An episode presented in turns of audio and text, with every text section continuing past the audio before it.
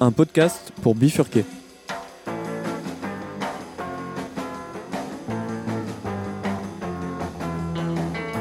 Chers auditeurs et auditrices de Radio Campus Paris, ce que vous vous apprêtez à écouter est la troisième rediffusion d'une série de tables rondes enregistrées au cours du festival Social Terre, un week-end pour bifurquer, qui a eu lieu du 15 au 16 octobre 2022. Pour cette nouvelle conférence, Fond marin, comment faire obstacle à l'écocide qui vient, avec Camille Etienne et Frédéric Lemanac.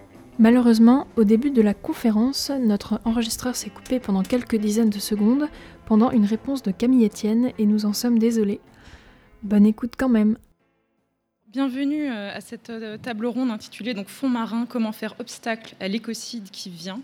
Alors en réalité, cet écocide euh, est déjà en cours hein, parce que les, fonds marins subissent déjà les conséquences de certaines techniques de pêche industrielles, particulièrement dévastatrices.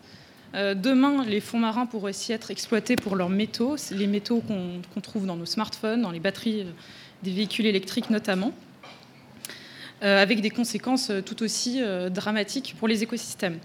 et ça pourrait aller plus vite que, ce qu'on pourrait imaginer, puisque des essais sont en cours en ce moment même dans le Pacifique pour collecter ces ressources, et un code minier pourrait voir le jour dès l'été prochain.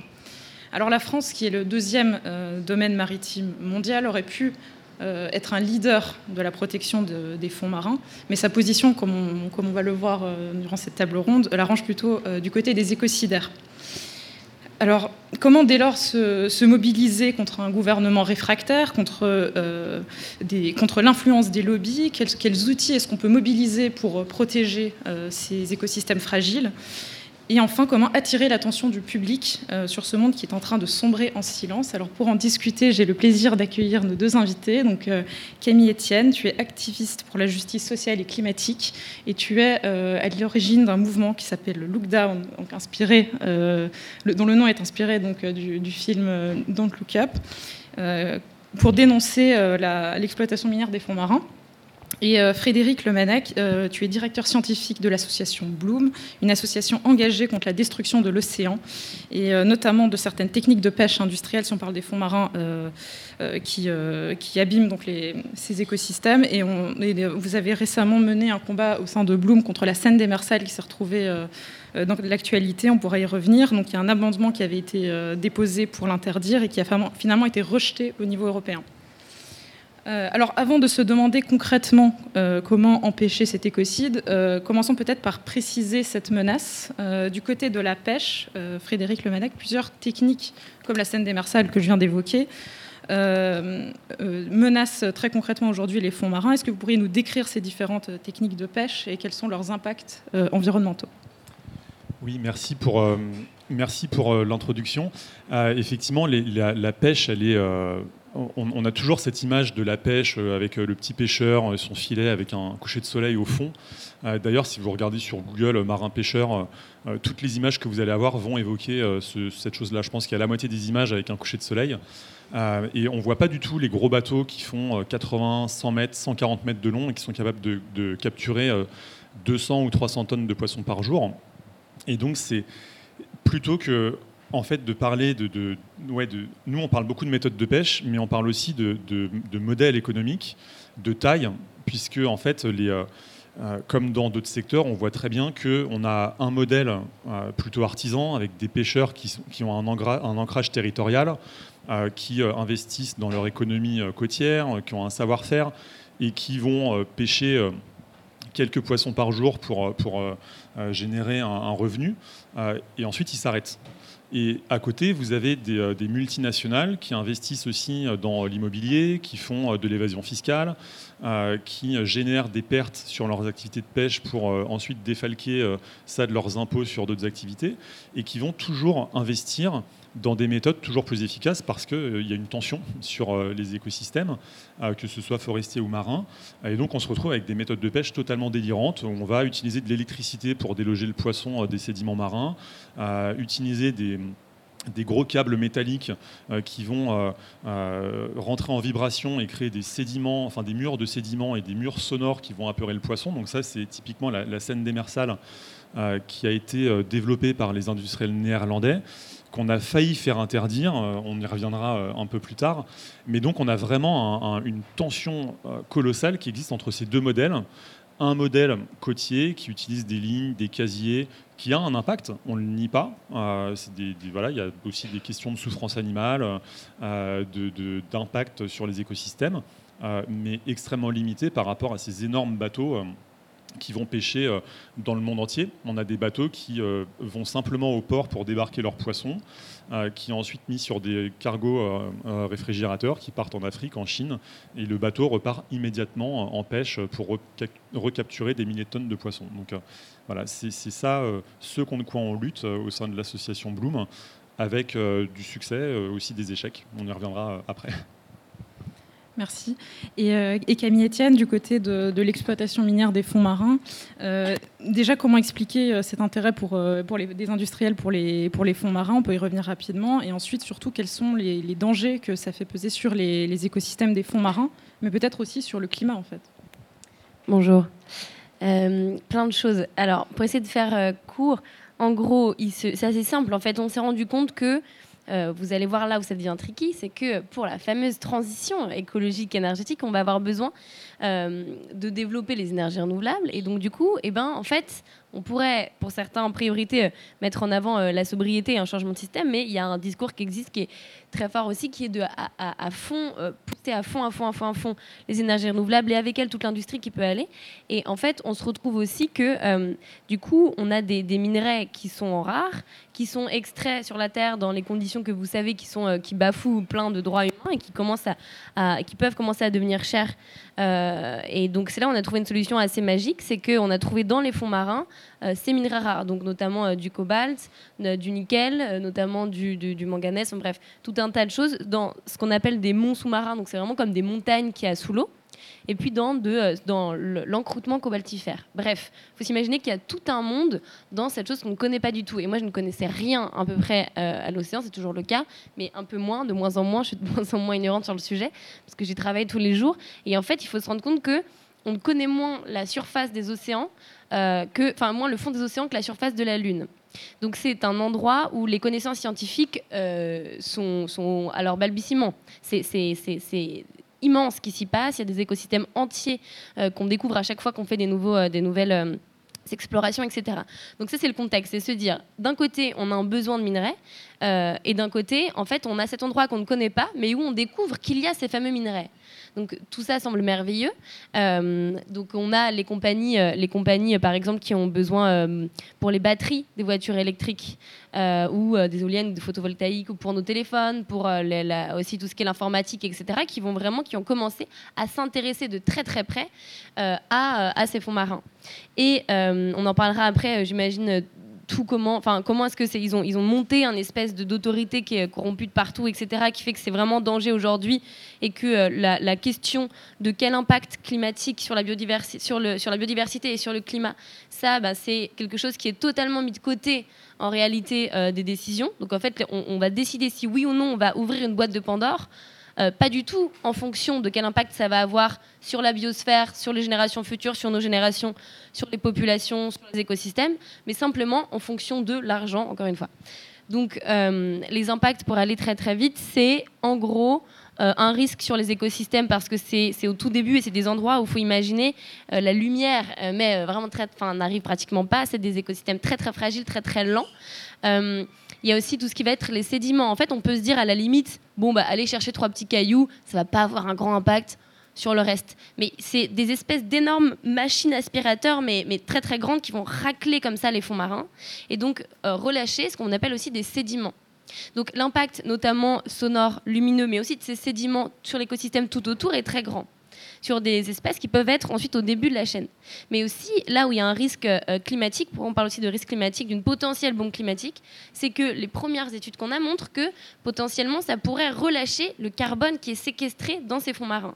Donc carbone plus O2, ça fait du CO2 dans l'atmosphère. Je crois qu'on en a assez pour se permettre d'aller menacer le premier puits carbone. L'océan est quand même, et Bloom le rappelle très souvent, notre principal allié dans la lutte contre le dérèglement climatique et on devrait tout mettre en œuvre pour le protéger. Et en fait, il y a une loi qui s'appelle la loi des deux ans, qui fait qu'il euh, y, a des, il y, a, y a 31 licences d'exploration, pas d'exploitation, mais d'exploration qui ont été données à des États. Et en fait, idée un peu bizarre, ils sont dit les États ils vont être, euh, euh, ils vont sponsoriser entre guillemets une entreprise. Donc en France on, on, on sponsorise l'Ifremer, mais sinon par exemple il y a de Metal Company dont je vous parlerai tout à l'heure est sponsorisé par l'État de Nauru qui a moins de 10 000 habitants. Donc on est sur une toute petite île qui va sponsoriser une compagnie minière canadienne pour, euh, pour potentiellement aller faire ses premiers tests. Et donc, cette compagnie minière, en juin 2023, avec l'État de Nauru, ont activé cette loi des deux ans, en juin 2021, pardon, ont activé cette loi des deux ans d'exploration. Et en gros, ça veut dire qu'à partir de ce moment-là, il y a deux ans pour que euh, tous, ces, tous ces membres de l'autorité internationale des fonds marins décident d'un code minier responsable. C'est rigolo, le mot code minier. Je vois comment un code minier peut principalement être responsable. C'est quand même dans le titre que ça va mal se passer. Et donc, du coup, ça, c'était il y a un an. Euh, à peu près. Et donc là, les, les, si, ils ont les États, ça veut dire que dès juin, enfin entre guillemets en juillet, mais bon bref, dès cet été, euh, ils vont devoir enfin, mettre, se mettre d'accord sur un code minier et les premiers bateaux vont partir avec cette ébauche légale parce qu'en deux ans on n'a rien le temps évidemment de faire euh, au niveau international négociations c'est toujours beaucoup plus long que ça du voilà d'où l'urgence à la fois de la situation et à la fois temporelle de ce sujet et euh, d'où la proposition aussi de temporiser un peu avec, en défendant un moratoire sur l'exploitation minière des fonds marins. C'est une idée que tu défends aussi euh, au sein de, de Lookdown. Est-ce que tu pourrais un peu nous préciser à quoi ça pourrait servir, à quoi ça pourrait ressembler et, euh, peut-être après, dans un second temps, où en sont les discussions à ce sujet, qui le soutient, qui ne le soutient pas? Alors, en gros, pourquoi un moratoire? En fait, j'arrive pas à savoir si vous êtes super à fond sur le sujet et du coup je vous dis des banalités absolues ou si vous découvrez que du coup je parle, je parle chinois, dites-moi du coup. Enfin vraiment, euh, si jamais quelqu'un est perdu, levez la main discrètement et je sais que ça veut dire qu'il faudrait que je fasse, un technique.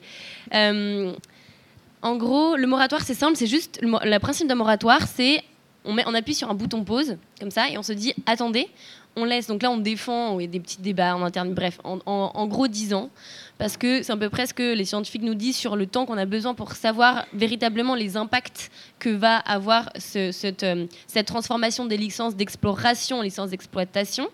Donc en fait, on a vraiment besoin de savoir quels vont être ces impacts-là et ça prend à peu près 10 ans, en gros. Et donc du coup, nous, d'un point de vue euh, stratégique, c'est aussi parce que, évidemment, euh, là, les premières études, elles montrent bien que c'est pas une bonne idée. On se doute quand même que ça va pas être super. Donc nous, le but, c'est que ça s'arrête et qu'on n'aille pas ouvrir cette boîte de Pandore-là. Mais du coup, dans les négociations, on pousse pour un moratoire et donc on essaie d'embarquer des États. Donc il y a eu à Lisbonne et on y était ensemble, euh, pas vous plus sur la pêche, mais on s'y est revu là-bas, et au sommet de, de l'ONU. Et en gros, il y a des premiers États qui ont fait une alliance, en gros, pour un moratoire. Donc sur cette, sur cette idée, on dit attendez, pause. Là, on est en train de lancer dans un truc dont on, découvre seulement les impacts. Donc on arrête et on réfléchit et on verra et on voit en fonction dès qu'on a toutes les cartes en main, dès qu'on connaît. Après, ok, on peut prendre une décision. Donc là-dessus, il y a des pays qui sont, euh, c'est plutôt des petits pays, euh, péninsulaires qui, sont, qui vont être les premiers affectés directement par ces conséquences-là. Euh, Tuvalu par exemple. et on a aussi des pays comme le Chili et comme le Pérou qui commencent à mettre en place des lois chez eux sur leur zone économique exclusive, mais qui eux aussi rejoignent l'Alliance pour le moratoire. Et la France est dans une espèce de bloubi-boulga généralisé où, entre nous, ils nous connaissent vraiment. Enfin, j'espère que c'est pas filmé, hein, c'est bon concrètement, euh, il y a un niveau d'incompétence assez incroyable sur cette question-là euh, d'un point de vue du gouvernement français. Et donc, en fait, il y a Emmanuel Macron qui a fait une grande annonce à Lisbonne en disant Mais oui, la position de la France, c'est pas clair. En fait, il venait de rencontrer Sylvia Earle juste avant, le matin, une grande océanographe qui avait un peu retourné le cerveau là-dessus.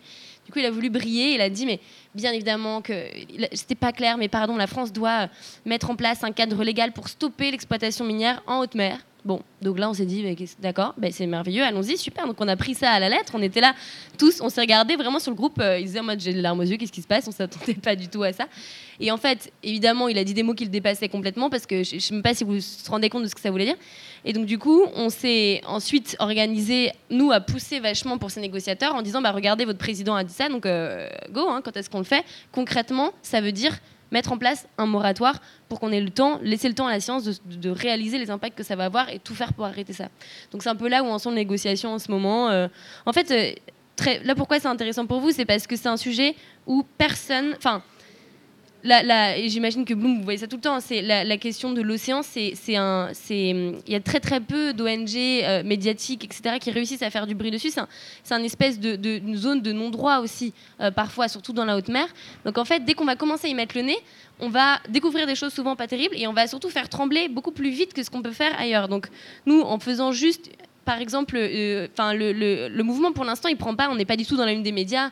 Euh, aux États-Unis, ça marche beaucoup mieux, mais en France, il y a des enquêtes du New York Times qui sortent, etc. Mais en France, c'est quand même encore Enfin, on fait le max, mais c'est un peu assez dévu. Et pourtant, déjà là, maintenant, on obtient très très vite des rendez-vous avec les ministres. On obtient très très vite euh, le, fameux de Metal Company, que la fameuse le fameux bateau qui est parti faire des tests là en ce moment où je vous parle. Euh, on a fait quelques stories pour euh, alerter, on a essayé d'écrire une lettre un peu comme ça. Enfin voilà. Là, on a directement le type qui m'a contacté en disant Camille rencontrons-nous, etc. Ce qui n'arrive jamais. Donc en fait, on, a vraiment une possibilité d'action assez forte si si vous vous engagez pour dire avec nous on ne vous laissera pas faire ça dans toute impunité. En gros, on vous regarde, on sait. C'est pas parce que c'est technique, c'est pas parce que c'est loin de nous, c'est pas parce que c'est très profond dans les océans qu'on vous laissera le faire. Et donc, on vous regarde, on est là et on, ne laissera rien passer. Et c'est là où vraiment l'enjeu à court terme, il est euh, pour moi. Et en parlant de choses qui se passent donc à l'abri des regards, euh, je pense qu'on peut parler maintenant des, aires marines protégées en ce qui concerne euh, notamment la pêche. Euh, Bloom dénonce régulièrement le manque de protection effective des aires marines protégées. Frédéric, est-ce que tu pourrais un petit peu revenir sur, sur ce point? Qu'est-ce, que, qu'est-ce que ça veut dire concrètement aujourd'hui une aire marine protégée pour les fonds marins et quelle protection est-ce qu'on peut effectivement s'attendre à voir dans ces, dans ces zones-là? Aucune.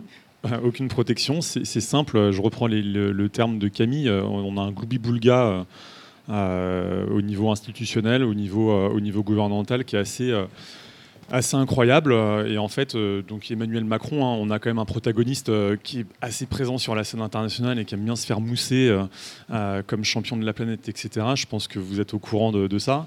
et en fait, quand on creuse, bah, derrière, c'est du vent. Quoi. et donc, en, début d'année, Emmanuel Macron a, organisé une, conférence sur l'océan à Brest et il a annoncé que la France avait déjà protégé 33% de, de, son, de ses mers. Euh, et en fait, les scientifiques qui regardent vraiment très précisément le cadre légal de protection des aires marines protégées en France disent euh, non, on est en métropole par exemple, sur la façade atlantique et, et, et Manche et mer du Nord, on est à 0,005%. Il y a un petit fossé quand même entre les deux chiffres. Et donc en fait, on a, nous, on a, voilà, ça fait pas mal de temps qu'on suit euh, le, sujet des aires marines protégées. On a vraiment maintenant une, une, un projet de recherche et une campagne politique sur le sujet depuis, euh, depuis plusieurs mois. Et donc, la semaine dernière, on a, on a sorti un rapport euh, qui quantifie la pêche industrielle dans les, dans les eaux françaises, en métropole, donc aussi dans les aires marines protégées de métropole.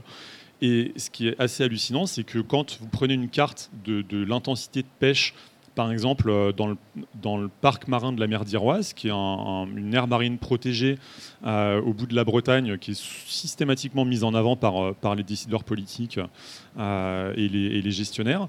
en fait, si on enlève la limite du parc marin de l'Iroise, vous êtes absolument incapable de le retracer simplement avec l'intensité de pêche. Il y a autant de pêche à l'intérieur qu'à l'extérieur.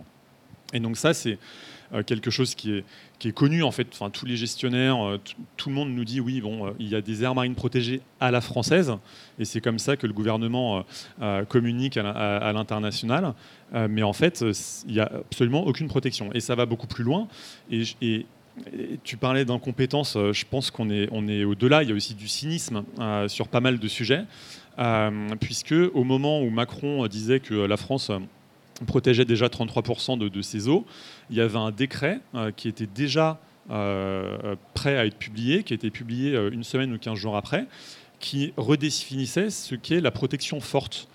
Et quand on lit dans le détail ce décret, on se rend compte que s'il est mis en œuvre, le plus haut niveau de protection en France deviendrait même pas le plus bas niveau de protection selon les standards internationaux. et donc on a quelque chose qui est vraiment euh, extrêmement cynique. Euh, je ne pense pas que le président de la République euh, fasse des annonces comme ça sans savoir que son décret va être publié 15 jours plus tard et ce que ça signifierait? et donc c'est un décret qu'on a, qu'on a attaqué. Euh, on a, le 8 juin, on avait déposé un recours gracieux auprès du ministère euh, euh, compétent sur le sujet pour lui demander de le retirer. Il y a eu deux fois deux mois de délais légaux qui, qui, se sont écoulés. Et donc là, le 7 octobre, on a attaqué au Conseil d'État ce décret pour demander son retrait pur et simple. donc on verra ce qui se passe. En tout cas, on a eu pas mal de retours des gens qui travaillent dans les aires marines protégées et aussi les aires, les aires terrestres protégées.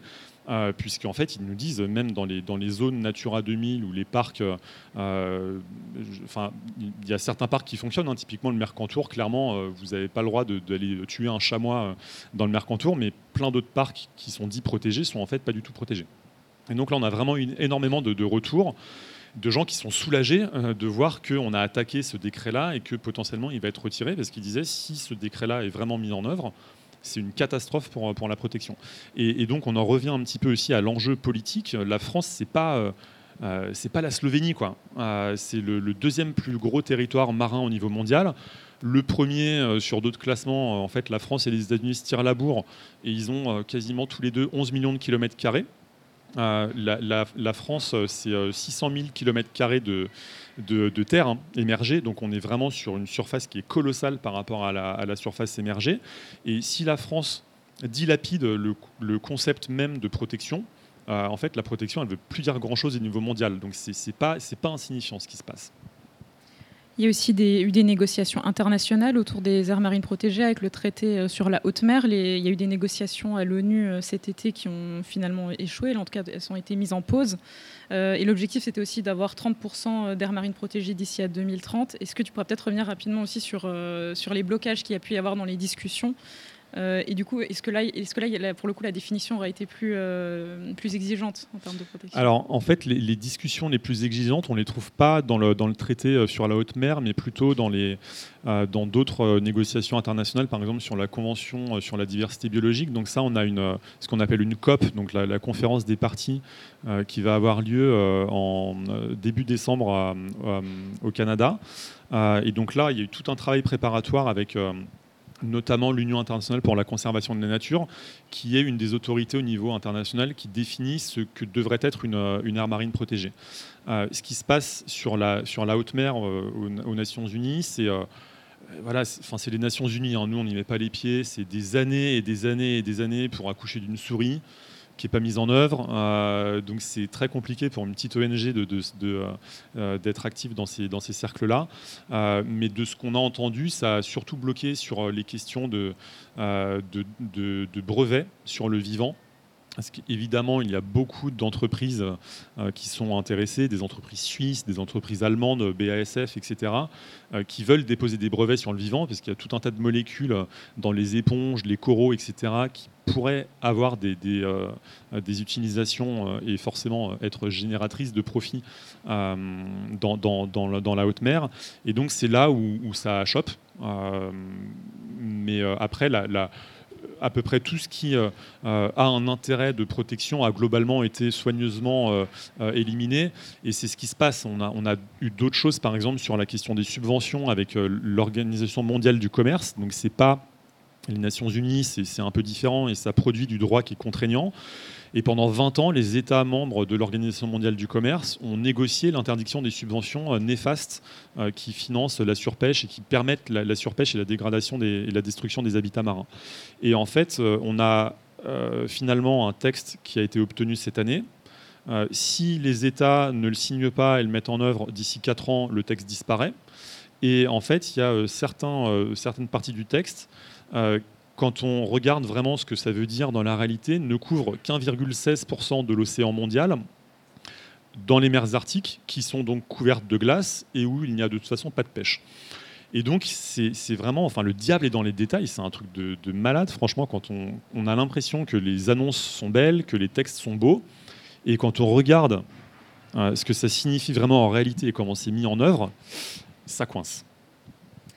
Euh, une autre difficulté de ce combat, et d'ailleurs Camille, tu as commencé à l'évoquer tout à l'heure, c'est euh, sans doute aussi euh, le fait qu'on se bat un peu contre des géants, enfin les, lobbies qui, agissent dans l'ombre, les, connivences à l'IFM qui ont été révélées notamment par le New York Times. comment est-ce qu'on déjoue en fait l'influence des lobbies Comment est-ce qu'on fait face justement à l'opacité de, l'autorité qui est censée protéger les fonds marins? Alors, comment est-ce qu'on fait? J'avoue qu'on rame pas mal, donc j'ai pas de super euh, recette magique, mais, mais comment, vraiment, si ça vous intéresse, regardez, lisez l'enquête du New York Times parce que c'est, vraiment un film. Enfin, genre, même, même, même les sérieux de films, c'est pas aussi bien fait. Genre, ils sont, c'est des grands malades. Enfin, c'est, c'est, faut vous dire quand même, Michael Lodge, le personnage, donc le, le gars qui est censé présider l'autorité internationale des fonds marins il a le bingo à peu près géant de euh, corruption, harcèlement moral sur ses employés. Il y, a des, screens de mails, mais tu te dis, mais c'est pas possible d'être aussi fou. Le mec, il a, il a des détournements de fonds, il a, il a une note de plus de 60 000 euros pour juste des vacances avec euh, sa femme, aux frais hein, de l'autorité nationale des fonds marins, qui est un organisme onusien, je le rappelle. Euh, il a, euh, qu'est-ce qu'il a fait d'autre? En fait, il est, oui, si aussi assez marrant. Il est donc, euh, il est censé être en dehors de tout ça parce qu'il est censé réguler des, des, il est censé mettre en place, enfin coordonner en tout cas la mise en place d'un code minier que des États portent avec des entreprises. Donc en gros, le problème, c'est que c'est vraiment demander aux loups de surveiller la bergerie. Et c'est pas moi qui le dis, c'est quelqu'un qui était, qui travaillait pour l'IFM, qui en est sorti en disant mais ça n'a aucun sens. On peut pas demander en même temps à cet organisme de protéger les fonds marins pour euh, le bien-être de l'humanité et en même temps dire à des entreprises s'il vous plaît, on a quelques petites idées environnementales, faites un peu gaffe quand même là-dessus. Mais qui va aller vérifier à euh, des, kilomètres et des kilomètres sous la mer? Quand on voit déjà avec, euh, la, pêche, euh, comment est-ce que il y a, enfin, les, régulations qui peuvent exister, il y a, y plein, plein, plein de lois qui sont outrepassées. Ça, ça paraît, c'est évident que ça va pas être respecté. Donc ce fameux personnage-là, en fait, il a été vu plein de fois à pitcher à des investisseurs au nom, enfin, c'est-à-dire, il parlait comme au nom de TSM, qui est donc la de Metal Company, qui est donc la, la, compagnie euh, canadienne, qui est une boîte privée, hein, je le rappelle, qui va aller se faire de l'argent, mais des milliers, des, enfin, des millions, peut-être des milliards d'euros euh, sur l'exploitation minière des fonds marins. Et donc, ce mec de l'EFM va parler à des investisseurs en disant mais c'est super, investissez dans des métal compagnies, ça va être génial. Enfin, on en est à ce niveau-là quand même, c'est d'un niveau d'indécence, enfin même plus, on n'est plus du niveau d'indécence, là, on je mets pas de mots assez fort. Donc, euh, ce, et donc, faut se dire que euh, c'est, en fait, c'est des gens qui imaginent que tout est, enfin, qui n'ont peur de rien et qui, qui s'imaginent au-dessus des lois, ce qui parfois est le cas, mais qui du coup, on arrive à des situations très absurdes où au début, ils pensent qu'ils vont pouvoir faire leur truc dans leur coin et donc ils, font des grands mots comme ça en disant bah, personne va aller checker de manière tout le monde s'en fout un peu. Donc euh, d'où le fait que pendant très longtemps il y a eu ce truc de exploration, exploitation. Quand Macron il fait un discours France 2030, il dit un peu les deux mots, on sait pas, c'est un peu la même chose finalement. Hein, aller défoncer les fonds marins ou aller regarder s'il y a des poissons lune, c'est pas vraiment de différence pour eux. Donc ils jouent un peu cette ambiguïté là. Maintenant quand ils se rendent compte que pour nous, bah, on demande un moratoire sur l'exploitation et que vraiment c'est très ferme, etc. On était à Lisbonne et il y a eu cette scène un peu rigolote quand même où c'est juste, c'est très symptomatique, c'est anecdotique, mais c'est vraiment symptomatique de comment est-ce qu'il fonctionne. Donc, à, à, euh, à, cette, euh, à cette conférence sur l'océan à Lisbonne, il y a des événements organisés par l'autorité internationale des fonds marins qui sont des official side events. En gros, ils sont dans les trucs de négociation, mais c'est organisé par eux. Bref. Et donc nous, on arrive là-bas, donc on est de manière légale, on avait nos petites cartes et tout. Et, euh, en fait, il faisait un truc sur, euh, avec des scientifiques et il parlait de l'exploration des fonds marins, à quel point c'était euh, beau et qu'il y avait plein de trucs à découvrir pour la science et tout, tout ça. Donc super. Et là, il dit, bon, bah, on a à peu près 15 minutes pour des questions-réponses, si vous voulez il y avait, on était, je sais pas, 35 dans la salle. Il y a un congressman du Pérou qui, pose une question. Le type répond un peu à côté de la place à côté de la. Ouais, si, à côté de la place, c'est ça. Euh, et, et, moi, je pose une question en disant euh, quel est, je, voudrais poser une question sur, euh, sur, le, sur le moratoire. Elle a dit oh, mince, je suis désolée, alors on n'a plus de temps, c'est vraiment hyper dommage. Parce qu'en plus, il y a des gens qui attendent derrière, c'est fou quand même, le succès de ces événements et tout. Et vraiment, c'était super gênant parce qu'il n'y avait personne qui n'attendait. Mais tout le monde était se regardant un peu en mode genre là, c'était pas la bonne excuse à trouver quand même, parce que c'est pas du tout crédible. Et vraiment, ça faisait une question, donc ça faisait deux minutes qui de, de s'écouler de temps. Donc le type barbouille un truc et il part avec ses trois gardes du corps, donc il s'échappe de la scène. Donc on était tous comme ça en mode qu'est-ce qui s'est passé? Du coup, je lui, enfin je lui crois pas après, mais je marche un peu en disant bon, en anglais, can you answer my question about the Moratorium went to point? Et je, lui répète ça, je lui répète ça en y allant. Et ces, gardes du corps me, me, vraiment genre m'enlèvent de lui et je lui effleure, j'ai des petits doigts le dos, vraiment mode genre est-ce que vous pouvez me répondre? Je lui effleure le dos. Qu'est-ce que ce grand Michael Lodge a fait? Il a prévenu euh, les ONG avec lesquelles on travaille en disant euh, que j'avais intérêt à me trouver des bons avocats parce qu'ils voulaient porter plainte pour agression. Moi, je crois que c'est une vanne. Enfin, je me suis dit, euh, c'est pas possible d'être dans ce livre. Donc, en fait, tout ça pour vous dire qu'ils s'imaginent que par la peur, ils vont pouvoir nous faire taire tout le temps. Et du coup, plus on est nombreux, plus on réussit par le travail des journalistes. Et là-dessus, il y a New York Times font, font du travail de dingue. Bloomberg aussi, on fait des, des enquêtes euh, dessus, etc. Par le travail des ONG, par tout le lobbying qu'on va faire, par le fait que ça devient un sujet de société, qu'on met ce sujet à l'agenda, alors on va permettre de les faire sentir en tout cas beaucoup moins dans l'impunité. Et ça ne veut pas dire qu'on va régler ces problèmes de lobby, hein, loin de là. Mais au moins, euh, ils se, enfin, au moins, en tout cas, ils pourront pas vraiment le faire, enfin, moins le faire loin de nos yeux. Donc j'espère que ils font moins ça. Et après, sinon, moi, le vrai truc à faire, c'est de pousser à fond sur le moratoire. Et donc ça, euh, en gros, euh, le code minier, il peut être rejeté s'il n'est pas assez prêt, s'il n'y a pas une majorité des États qui signent pour là en, cet été. Donc nous, ce qu'on veut, c'est que on, dise si le code minier n'est pas assez bien, euh, il serait forcément assez bien. Si minier n'est pas assez bien, pose et on, met un moratoire dessus directement, c'est le truc. Donc là, il faut pousser, pousser, pousser, pousser en France et puis après ben, partout dans les autres euh, États qui sont membres de l'AIFM. D'ailleurs, il y a des négociations à l'AIFM euh, fin octobre. En, ouais, en 31 octobre, là, il y a une autre. nous, on a trois membres de. La, enfin, des trois jeunes de la SOA de Norgag qui ont travaillé qui vont, qui vont y aller. Et pareil, là, en fait, c'est hyper opaque. C'est-à-dire que Bloomberg avait lancé une enquête parce qu'il n'y a, pas de journalistes autorisés. Donc en fait, ils ont refusé toutes les cartes de presse journalistes pour venir euh, aux dernières. Ensuite, nous, il y avait un truc qu'on pouvait regarder. Euh, en live un peu les négociations et le nombre de fois. Donc en gros, il y avait plein de gens qui se relayaient. C'est assez fou quand même de voir comment la société civile s'organise, ça, me fascine. Plein de, membres des orgas qui se relayaient à des heures pas possibles de la nuit avec le décalage horaire pour euh, transcrire exactement en gros ce qui s'était dit, pour rien louper des négociations. Et en fait, il y a plein de fois, il, genre, il coupait en mode problème de connexion, désolé. Et genre, euh, il y avait plus de Wi-Fi, trop bizarre. Donc tu es là, bon, toi, c'est ton seul moyen d'avoir accès à ces négociations qui concernent quand même euh, l'humanité. Donc merci, on a le droit de savoir ce qui se passe. Et les types, ils sont dans une, euh, espèce d'opacité terrible. J'imagine, Frédéric, que du côté de la pêche, c'est pas beaucoup plus reluisant, surtout vu ce qui s'est passé aussi autour de la, scène des Mersales. Est-ce que tu pourrais peut-être nous expliquer aussi un petit peu les rouages voilà, de l'influence des lobbies dans ce domaine-là? Oui, effectivement, on retrouve euh, exactement les mêmes, euh, les mêmes mécanismes. Euh, alors après, la pêche, c'est, je ne veux pas diminuer l'intérêt de notre association, mais par rapport au minier, c'est que dalle. le minier, derrière, il y a le militaire, la téléphonie, l'automobile qui est derrière. C'est des, des, multimilliards d'euros qui sont, qui sont en jeu. la pêche, clairement, n'en est pas là. Enfin, le, poids du secteur de la pêche en France, c'est une, petite entreprise de taille moyenne c'est 15 euh, 000 emplois, euh, c'est 1 milliard d'euros de chiffre d'affaires par an. c'est franchement pas ça qui, a du poids au niveau mondial, mais le poids politique de la, de la pêche est effectivement démesuré et on le voit et, l'impact bien sûr sur les écosystèmes marins, sur les économies littorales, etc. Donc c'est voilà, c'est un tout petit poids économique, mais un très très gros poids sociétal. et en termes de lobby, on voit la même chose. Je suis tout à fait d'accord avec ce que dit Camille, on a besoin de, les afficher. En fait, ils ont joui d'une impunité totale depuis euh, des années. Euh, personne euh, n'allait les embêter. ils étaient à coquiner avec les décideurs politiques, avec les chefs d'État, etc. Donc, il faut les rendre indésirables. il faut que ça coûte aux, élus et aux décideurs politiques de s'afficher avec ces gens-là. Il faut les poursuivre en justice, il faut les mettre en tôle. voilà, c'est quelque chose qui commence à prendre maintenant, mais on, euh, parle de, crimes climatiques, donc il y a des criminels. Euh, c'est Michael Correa de, Mediapart, je crois, qui, reprend beaucoup, ces termes-là. Euh, et donc, c'est quand on parle de commission européenne, nous, dans le cadre de la pêche, la Commission européenne, c'est des personnes qui sont derrière. Et donc, on voit toujours les mêmes personnes qui sont aux manettes pour couvrir les méfaits de tel ou tel lobby industriel, pour couvrir les mensonges, pour couvrir les triches.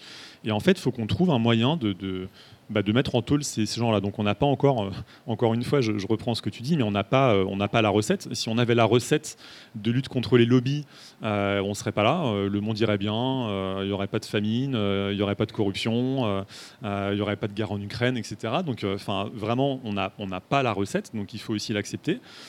mais on est en train de potentiellement commencer à trouver des ingrédients de cette recette-là. Euh, les réseaux sociaux nous aident énormément.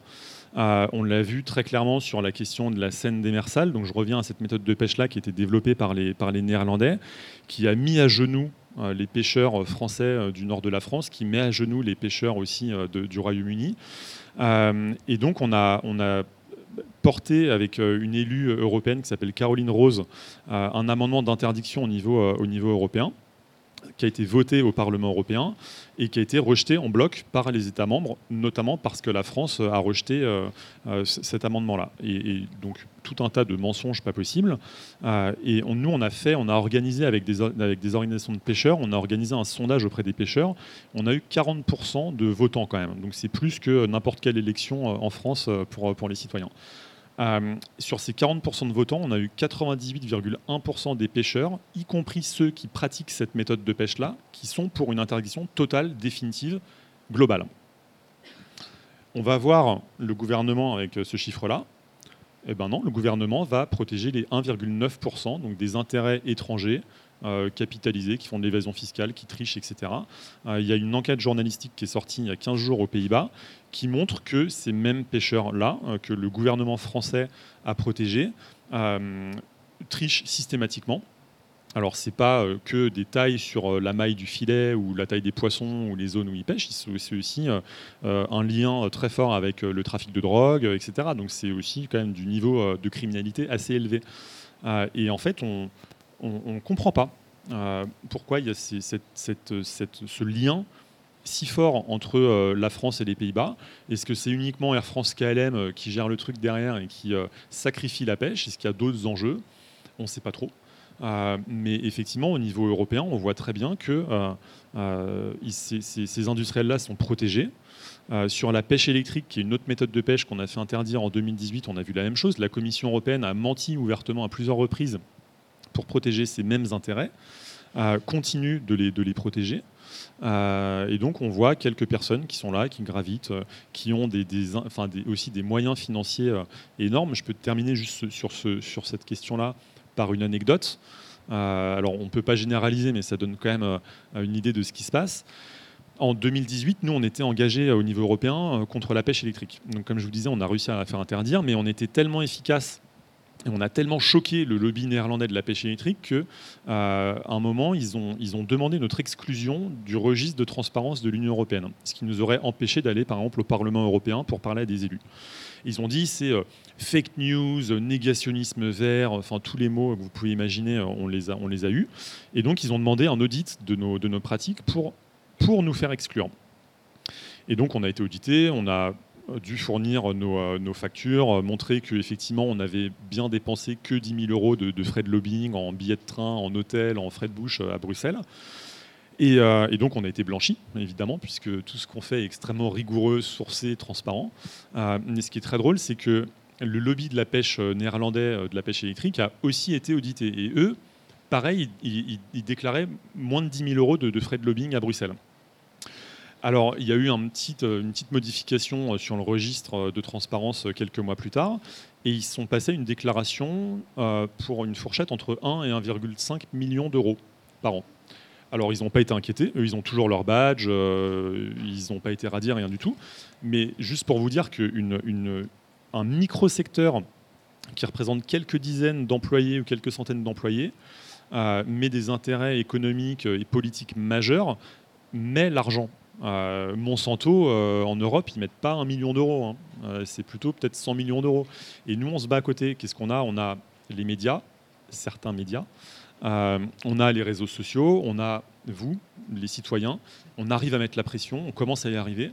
Mais voilà, il faut, il faut leur mettre une telle pression que ça rend absolument impossible pour des décideurs politiques de s'afficher avec eux. Et peut-être que là, on y arrivera. Très bien. Et alors peut-être pour terminer sur une note un, petit peu positive quand même, c'est difficile. Euh, le sujet des fonds marins était quand même encore largement inconnu il y a un an. Il, a quand même un peu émergé dans, le débat public. donc, euh, euh, par exemple, à la scène des Marseilles, on en a quand même entendu aussi parler. Donc peut-être un dernier mot sur comment aussi se, mobiliser très concrètement en tant que citoyen. Qu'est-ce qu'on peut faire? Donc il y a évidemment il y a l'interpellation des élus, hein, mais voilà, peut-être revenir un peu sur les combats possibles encore. Bah, Nous, en... ah, euh, je laisserai répondre pour Bloom, mais en ce qui, en ce qui nous concerne euh, sur Lookdown, donc en fait, en gros, on est, on est plein d'assauts, on n'est pas du tout tout seul. C'est assez incroyable, moi je trouve ça assez fascinant à quel point c'est organisé et à quel point c'est vraiment du haut niveau les gens qui sont dedans. Vraiment, je sais pas ça parce que c'était devenu mes amis, mais vraiment c'est assez impressionnant. Donc il y a la Deep Sea Conservation Coalition qui, il y, a, pas mal d'orgas dedans. Et après nous avec Lookdown, on travaille beaucoup avec la SOA et en gros on a un, un, biologiste marin qui, qui a décidé qui tous les en fait on se parle plusieurs heures tous les jours sur ce sujet sur ce sujet là et qui du coup lui a cette capacité de tout fact-checker à chaque fois hyper vite ce qu'on va dire. On refait une deuxième fois fact-checker toujours euh, pour qu'on ait deux avis. Ensuite, on a euh, des personnes qui vont euh, rédiger hyper, qui sont très en rédaction, qui vont rapidement à chaque fois rédiger un tweet très précis. Dès qu'une info sort, en fait, on a cette capacité. Alors que des trucs un peu opaques, on a un peu la tête dans le guidon, donc en fait, c'est toujours difficile d'intéresser les gens. On a l'impression que c'est une info de ouf. Quand il y a l'enquête qui est sortie sur Michael Lodge, c'était incroyable, mais en vrai, bon, bah les gens, tu dis, le président de l'autorité internationale des fonds marins fait de la corruption. Bon, on n'arrive pas à soulever des foules avec ça. Donc en fait, c'est assez impressionnant, c'est ça, cette capacité à avoir une équipe qui est euh, à la fois douée en rédaction, en, mise en narratif d'un sujet, euh, en, euh, en, rédaction des textes de loi, des amendements, en, stratégie politique pour rencontrer les bons députés pour mettre en place des choses. Je ne spoil pas trop. ce qu'on va faire bientôt, mais suivez quand même. donc en fait, bref, tout ça pour vous dire qu'il y a plein de compétences très différentes et ce qui est hyper intéressant, c'est que en vrai, on n'est pas beaucoup, nous, dans l'équipe euh, la Lookdown, mais euh, ça marche assez bien parce euh, parce qu'il y a des gens vraiment très compétents sur ce qu'ils font. Donc, en gros, si ça vous intéresse, ce que vous pouvez faire comme ça de temps en temps, que ce soit un peu pareil pour Bloom, en vrai, partager euh, les, infos qu'on sort, c'est pas parce que ça nous fait plaisir que ça ramène des likes, c'est parce qu'en fait, très concrètement, on a un poids très différent. Ça fait longtemps que les ONG euh, demandaient un rendez-vous avec euh, le secrétaire général de la mer. on l'a obtenu parce que on a, je l'ai embêté, on a, on, on l'a tagué massivement sous un autre truc directement. Il m'a écrit quatre fois en mode vous êtes dispo demain quoi. Donc en fait, c'est aussi c'est parce que c'est vous qui en fait montrez que c'est un sujet important pour la population française, non pas parce que bon Samaritain disent oh là là, mes citoyens qui m'ont élu, ils sont très intéressés, il faudrait que je m'y intéresse, mais parce qu'il y a un poids aussi électoral et une peur que ça devienne un gros truc politique et médiatique. Donc ça c'est important, c'est un vrai levier en vrai. Euh, donc on fait souvent vous pouvez nous suivre sur euh, sur euh, il y a Lookdown, la SOA, Greenpeace France en parle aussi pas mal. Bloom de temps en temps aussi.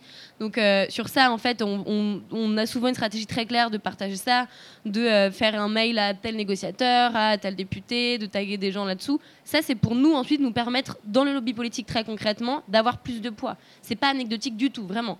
Il y a les réseaux sociaux, c'est une caisse de résonance, c'est un outil pour ensuite mobiliser le lobbying politique qu'on va faire, médiatique aussi qu'on va faire, etc. etc. Et après, euh, ça c'est entre guillemets plus passif, mais ce qui, ce qui est trop cool, c'est qu'on a toujours besoin de gens donc en fait, si jamais ça vous intéresse, vous pouvez aussi nous écrire sur euh, Lookdown. Si, vous avez des compétences, je sais pas, en graphisme, en développement, parce qu'on a développé par exemple euh, pour faire euh, une alliance, bref, en gros, avec des, députés avant à Lisbonne, c'est des développeurs de Harvard. Ça ne méritait pas du tout de faire Harvard, de faire ce truc-là, mais c'était incroyable qui ont passé genre deux jours pour nous faire un outil super efficace pour d'un coup envoyer un mail très précis à son bon député, etc., etc. Ça, c'est pas dans le champ de vision de pensée si c'est pas dans nos compétences. Donc en fait, vous, vous savez mieux que nous comment on peut nous aider. Voilà, moi je vous ai un, vous petit peu raconté euh, en gros l'état de la galère. Euh, si vous avez des idées d'action, même des idées d'action concrètes sur le terrain parfois, si vous avez des idées de, en fait tout est possible. Genre je sais pas, si vous avez un bateau pirate, euh, venez, on va voir de Metal Company. Enfin, c'est des des vraies idées quoi. Donc écrivez si vous sentez vous y a quelque chose que vous pouvez faire et qui est intéressant écrivez-nous sur Lookdown euh, et, on sera trop content de travailler avec vous. Super. Et du côté de, Bloom, peut-être pour terminer? En fait, j'ai, en fait, j'ai pas besoin d'être là parce que Camille dit tout. Euh, euh Je parle avant, donc c'est facile. Ouais, bah oui. Euh, non, mais bah, effectivement, on a, on n'a on pas besoin d'être des milliards en fait pour, pour bouger les choses. Une minorité agissante, elle suffit à rendre, c'est ce, que je, c'est ce que je disais tout à l'heure, mais elle, elle suffit à rendre des gens pestiférés.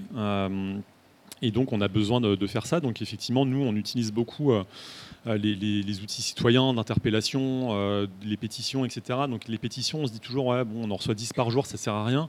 Non, ça sert. Une pétition qui est utilisée à des fins politiques, elle a, elle a un, rôle. Euh, alors effectivement, après, il y, a, eu des dérives dans les pétitions euh, qui servent en fait à, récupérer des, signatures euh, et des mails pour ensuite lever des fonds. Bon, on a plusieurs plateformes comme ça qui sont problématiques, mais nous, les pétitions qu'on, a, par exemple, elles sont systématiquement hébergées sur notre site elles servent uniquement à, un but politique et si vous voulez pas recevoir de mails ou de demandes de financement, vous n'en recevez pas. et donc c'est typiquement, vous pouvez aller sur notre site. En ce moment, on a deux pétitions qui sont, qui sont en cours. Vous pouvez les signer. Ça sert vous pouvez nous suivre sur les réseaux sociaux, parce que taguer, euh, comme tu disais, euh, Hervé Berville, le secrétaire d'État à la mer, euh, taguer Macron, etc., il déteste ça. Il déteste ça. Il désactive le truc Berville en ce moment. Il, désactive. Alors il dit que ça fait des années qu'il désactive, mais c'est faux. on a des captures d'écran qui montrent que c'est faux. Mais bon, c'est des menteurs pathologiques, donc bon, c'est comme ça. Mais en, en mettant cette chose-là dans l'espace public, on leur met la pression. L'autre fois, Claire Nouvian, la, fondatrice de Bloom, elle a fait un tweet pour, euh, pour euh, expliquer ce qui s'était passé sur, euh, sur, sur le sujet de la scène des. Elle a eu 10 000 retweets dans la journée. Hervé Berville, le secrétaire d'État à la mer, nous a appelé 5 ou 6 fois au bureau pour nous demander un rendez-vous. Moi, ça fait 8 ans que je suis chez Bloom, on n'avait jamais eu de rendez-vous au ministère. Jamais. Donc, effectivement, ça bouge. après, ce qu'on raconte, moi, je trouve pas ça déprimant. au contraire, ça, ça me donne un peu la pêche. Enfin, le matin, quand je me lève, j'ai envie d'être dans l'action. Euh, c'est ça, ouais. Bah alors la pêche, euh, pas avec le même accent. Euh, et, en fait, on a le, seul, c'est clair qu'il dit ça tout le temps, mais le, seul antidote, en fait, c'est l'action face au désespoir. Effectivement, si on est là, bon, effectivement, le monde part en torche, il n'y a plus de papillons monarques, les, voilà, les poissons disparaissent.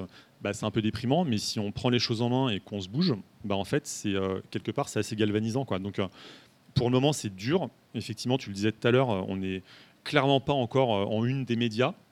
Mais ça va venir. Il y a dix ans, on n'était clairement pas euh, dans ce niveau de, reprise médiatique sur les sujets euh, de pêche ou de fonds marins. Donc ça commence à prendre. Il y a des enquêtes de journaux prestigieux qui sont de plus en plus en, avant, des émissions de télé qui sont faites dessus. Donc ça bouge, ça frétille. il faudra encore quelques années, mais, continuer de, relayer, de taguer, c'est pas du tout inutile, loin de là. Merci infiniment à tous les deux. Je pense qu'on va pouvoir ouvrir les, questions à la salle, a.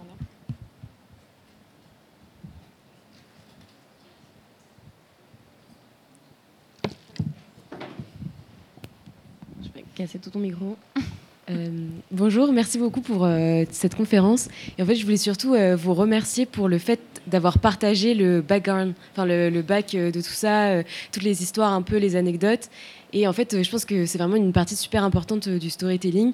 Et euh, moi, je sais pas, j'ai un peu un truc d'encouragement en mode bah, partager peut-être plus ça.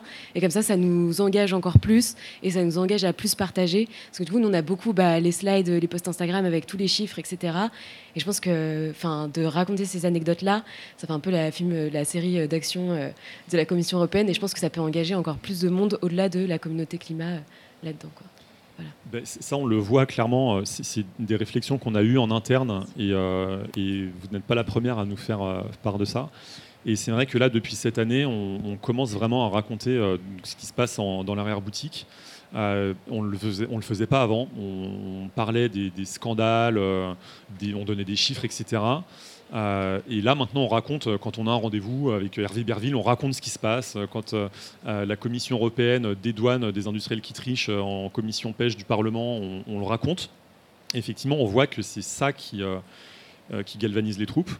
c'est ça qui fonctionne le plus aussi. en fait, quand on fait un appel euh, à la mobilisation, euh, ça fonctionne, mais pas aussi bien que quand euh, en fait on raconte vraiment ce qui s'est passé. Donc c'est tout à fait pertinent et effectivement, il faudrait que tout le monde le fasse et pas simplement être dans, le, dans les faits. parce que c'est un peu chiant, quoi, les chiffres, les références, etc. C'est important, on a besoin d'être extrêmement rigoureux, mais, mais il faut raconter ce qui se passe derrière. Mais ça, c'est une question de. Je sais que moi, je me la pose sur ces sujets-là et sur tous les autres, de, euh, de déjà de pas saouler tout le monde parce qu'on a toujours des trucs un peu urgents à faire. Donc là, je me dis, et ça prend aussi un temps fou, c'est-à-dire que je gère toute seule mes réseaux, ça prend un temps incroyable de faire ça. Et du coup, j'essaie de me concentrer sur, euh, ok, il y a ça que vous pouvez faire. du coup, des fois, les gens disent, mais attends, mais comment ça se passe ça? Vous faites quoi? Vous faites juste des posts Insta en fait, alors que nous, c'est 10% du temps qu'on va passer. Derrière, c'est euh, sur tous les sujets, à chaque fois des stratégies politiques, des négociations, des rencontres, enfin des rencontres c'est un mot un peu, mais des débats intenses, surtout avec la question de la mer, des débats intenses avec les, négociateurs et tout ça. Et en fait, du coup, c'est difficile de savoir.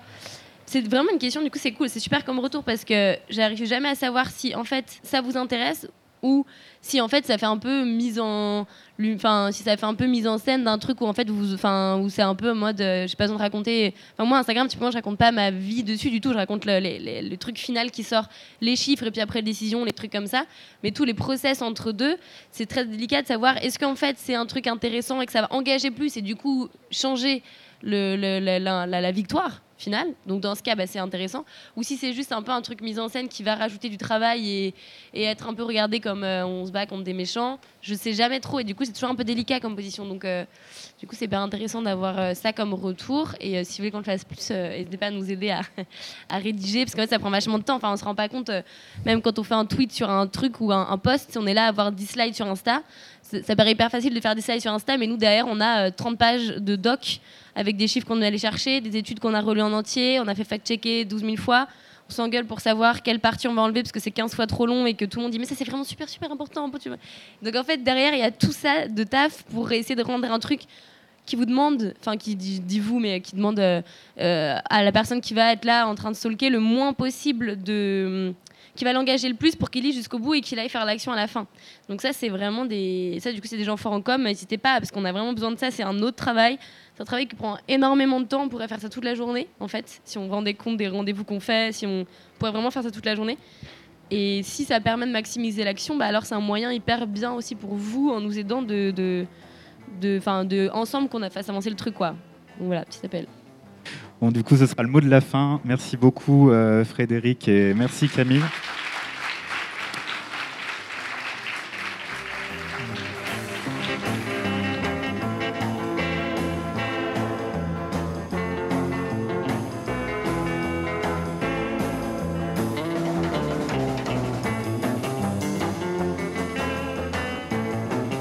Suite à cette table ronde, nous avons pu poser quelques questions à Camille Etienne. Bonjour Camille Alors euh, première question, euh, c'est quoi ton animal marin préféré? Ah là là, c'est dur. Alors en vrai, à la base, ça reste quand même euh, le poulpe. Parce que une grande fascination pour le poulpe, son intelligence et tout, c'est assez fou. Mais surtout, maintenant, les cachalots, depuis que j'ai traversé jusqu'en Islande, euh, j'ai découvert le, monde des cachalots et c'est absolument incroyable comme animal aussi.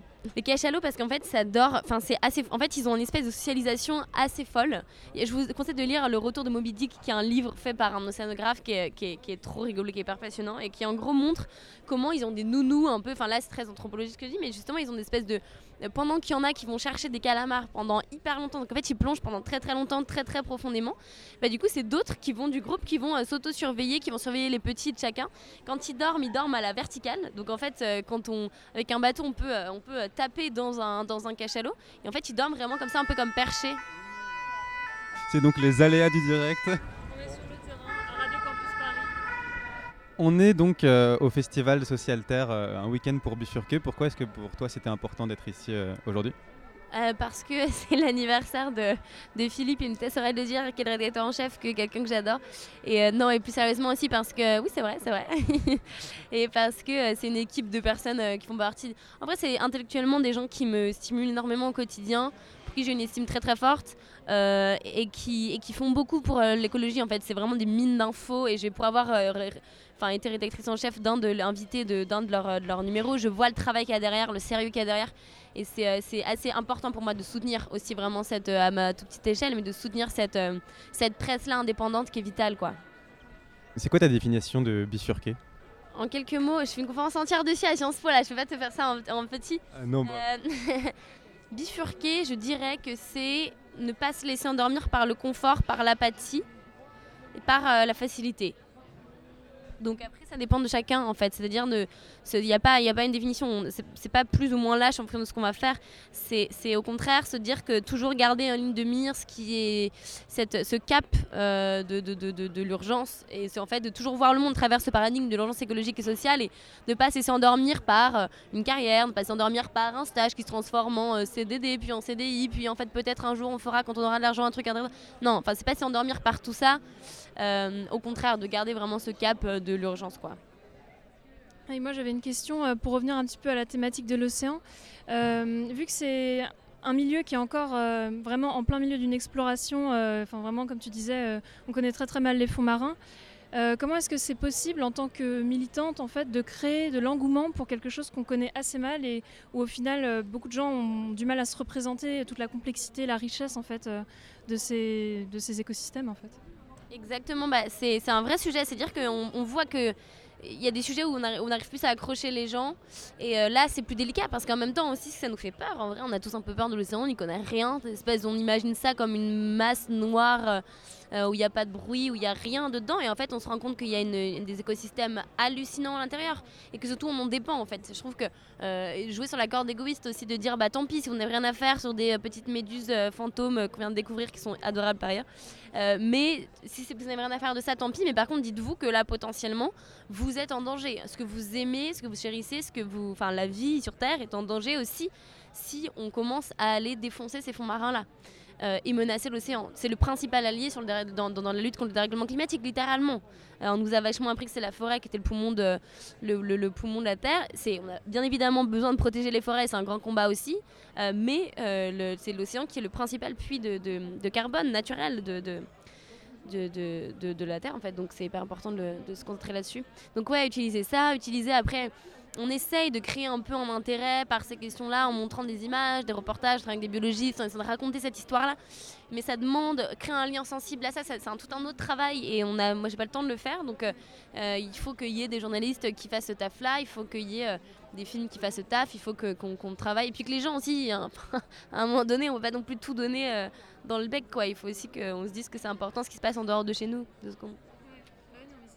Et du coup, est-ce qu'on peut un peu parler de, alors je ne sais pas si le terme guerre serait approprié, mais un peu de guerre d'information aussi avec euh, les lobbies, etc., qui euh, mobilisent une connaissance, mais du coup mobiliser une autre connaissance qui est peut-être plus légitime aussi. Euh, enfin, c'est, je sais pas. Bah, c'est, ils mobilisent des connaissances, mais aussi des strates de com. C'est-à-dire que de Metal Company, qui est la compagnie minière qui, est en train de réaliser les tests là sur les nodules polymétalliques, ils ont payé des influenceurs qui ont des millions d'abonnés, littéralement, mais c'est la vidéo est lunaire pour dire en mode regardez c'est super, euh, on va réussir à être écologique avec ça, euh, vive le deep sea mining, c'est hyper responsable et tout. Il y a vraiment une vidéo d'une influenceuse qui ne connaît de ni d'Ève ni d'Adam le sujet des fonds marins, qui est là à tenir son petit nodule polymétallique dans la main avec son ami Gérard qui se trouve qu'être un multimilliardaire euh, canadien qui a acheté cette boîte là qui connaît pas non plus à mon avis énormément de choses sur le sujet. Donc c'est infernal. Et oui en effet ils ont beaucoup plus de moyens financiers en fait que nous. Donc du coup bah voilà nous ça demande du talent, du bénévolat, de, de la ruse, quoi, constamment. Oui, merci beaucoup.